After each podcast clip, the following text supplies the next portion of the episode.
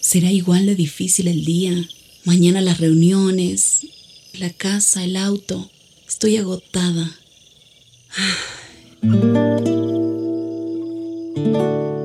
No importa cuántas cosas me hayan angustiado hoy. Me acercaré a Él porque Él tiene descanso para mi alma y mi mente. Cuando mi corazón está tranquilo, puedo escuchar su voz en quietud y confianza. Mi fortaleza está en descansar en Dios. Ven a descansar.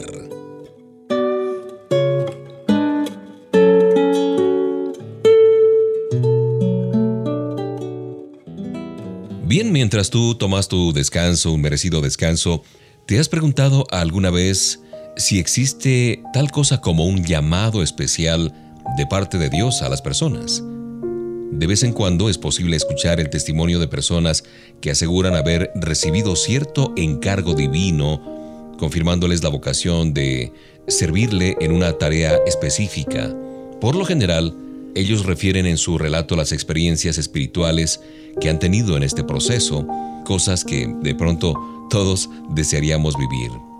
En algún momento quizás nos hemos preguntado qué es lo que Dios desea de nosotros, y entonces en la búsqueda espiritual tratamos de averiguar si tenemos o no un llamado especial para servirle a Dios. Primero debemos saber que todos los seguidores de Jesús tenemos la misma vocación. ¿Cuál? compartir el amor de Dios con todas las personas. Si cumplimos esta tarea nos estaremos comportando como alguien que tiene un llamado especial.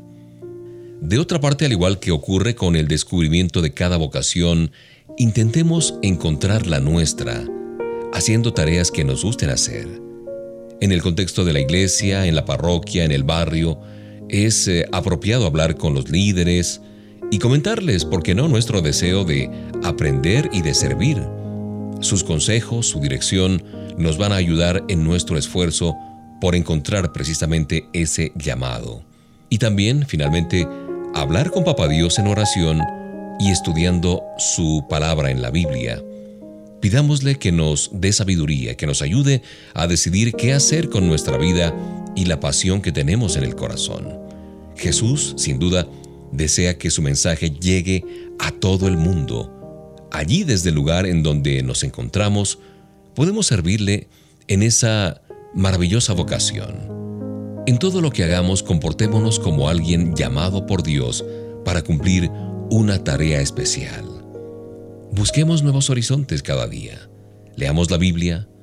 Descubramos lo que Dios desea hacer con cada ser humano. Palpitemos al ritmo de su corazón llegamos todo lo posible que esté a nuestro alcance para servirle en su gran propósito de que todos conozcan sus buenas nuevas.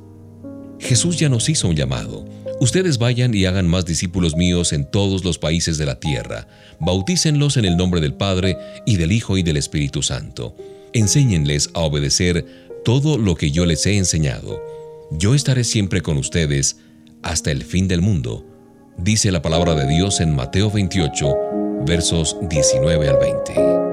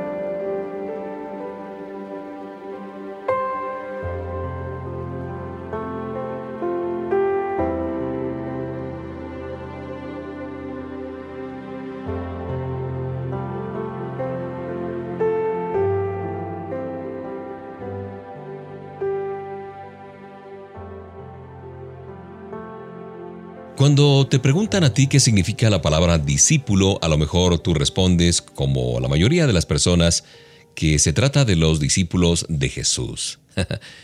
en parte es así, claro. Los evangelios utilizan esta palabra con mucha frecuencia para referirse precisamente a los doce apóstoles. Otros creen que se trata de un título muy muy especial para gente dedicada a la religión o que vive de pronto enclaustrada en un monasterio. Es cierto que a veces a esos hombres y mujeres se los llama discípulos, pero esta palabra quiere decir algo más. Seguir a Jesús cada día. Intentar imitar sus palabras y su manera de vivir, leer la Biblia y aprender sus enseñanzas, tratar de obedecer los consejos de Jesús, hablar con Dios en oración, perdonar las ofensas de los demás, ayudar a las personas en su dolor, amar a Jesús y compartir su mensaje con todas las personas. Estas son algunas de las actitudes que se ven en aquellos que tienen a Jesús en su corazón como discípulos. Porque un discípulo es alguien que hace todo lo posible por obedecer a su maestro y por parecerse más a él. Una persona que ordena sus pensamientos, sus sentimientos, sus decisiones para alcanzar una vida llena de sentido. ¿Somos discípulos de Jesús? Bueno, ser discípulo de Jesús es la experiencia más hermosa de la vida es más que asistir a una iglesia o seguir ciertas conductas religiosas. Se trata de vivir con pleno conocimiento de Papá Dios. Marcos 1.17 dice, Jesús les dijo, síganme, en lugar de pescar peces, les voy a enseñar a ganar seguidores para mí.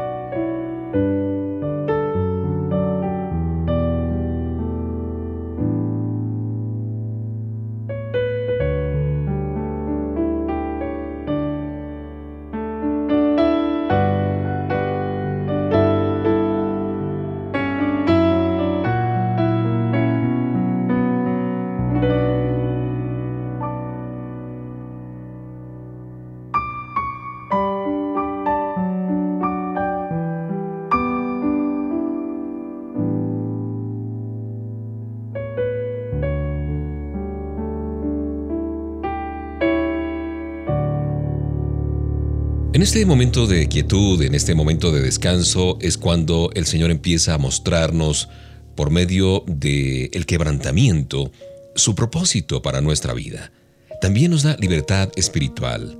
Una cosa nueva ocurre en lo más profundo de nuestro corazón. Y con esta nueva libertad se dan algunos cambios en nuestro espíritu.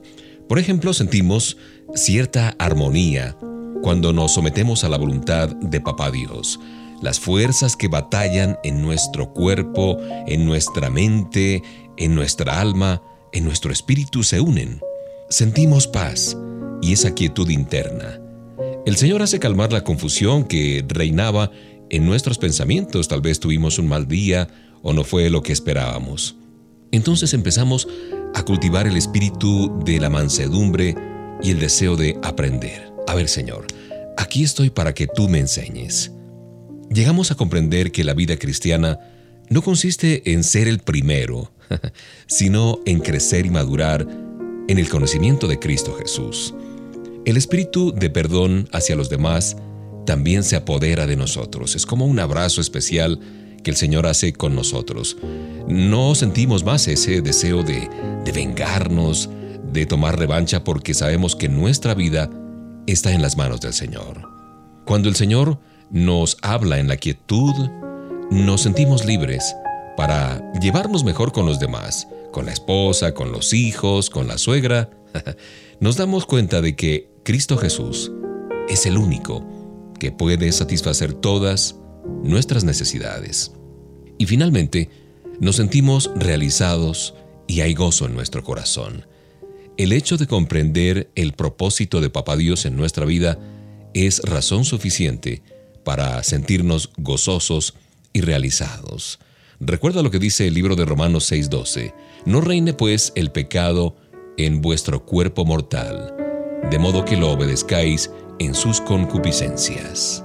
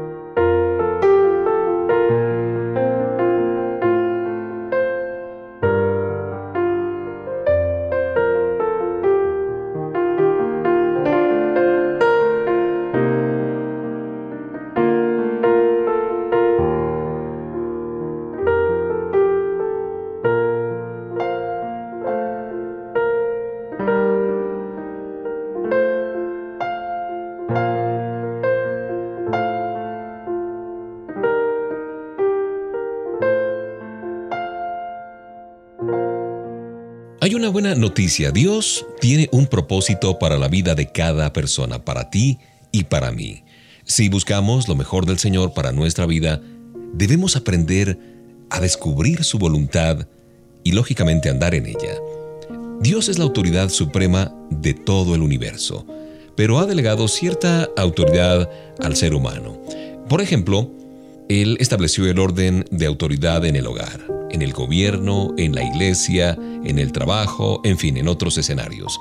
Hay muchas maneras en que nos rebelamos contra la autoridad, por ejemplo, haciendo lo que está prohibido, haciendo lo que nos es permitido, pero a nuestra manera, siguiendo lo que Dios quiere para nosotros, pero no en el tiempo indicado por Él, o posiblemente rehusando hacer lo que Él ha mandado a todo creyente a hacer.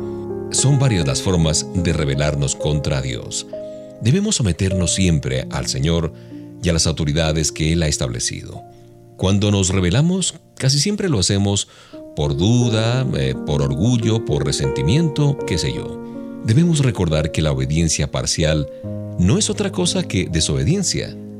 Y la desobediencia es rebelión contra Dios. Y la rebelión es rehusar aceptar la autoridad establecida por Papá Dios sobre nuestra vida. Papá Dios nunca impone de una manera amenazadora su autoridad sobre nosotros. No, no es así. Él nos ama, nos ama sin condiciones, y con ese amor perfecto y eterno, eso debe movernos a someternos a la autoridad establecida por Él. Qué bueno que la autoridad del Señor es así, amorosa, dulce, pero firme.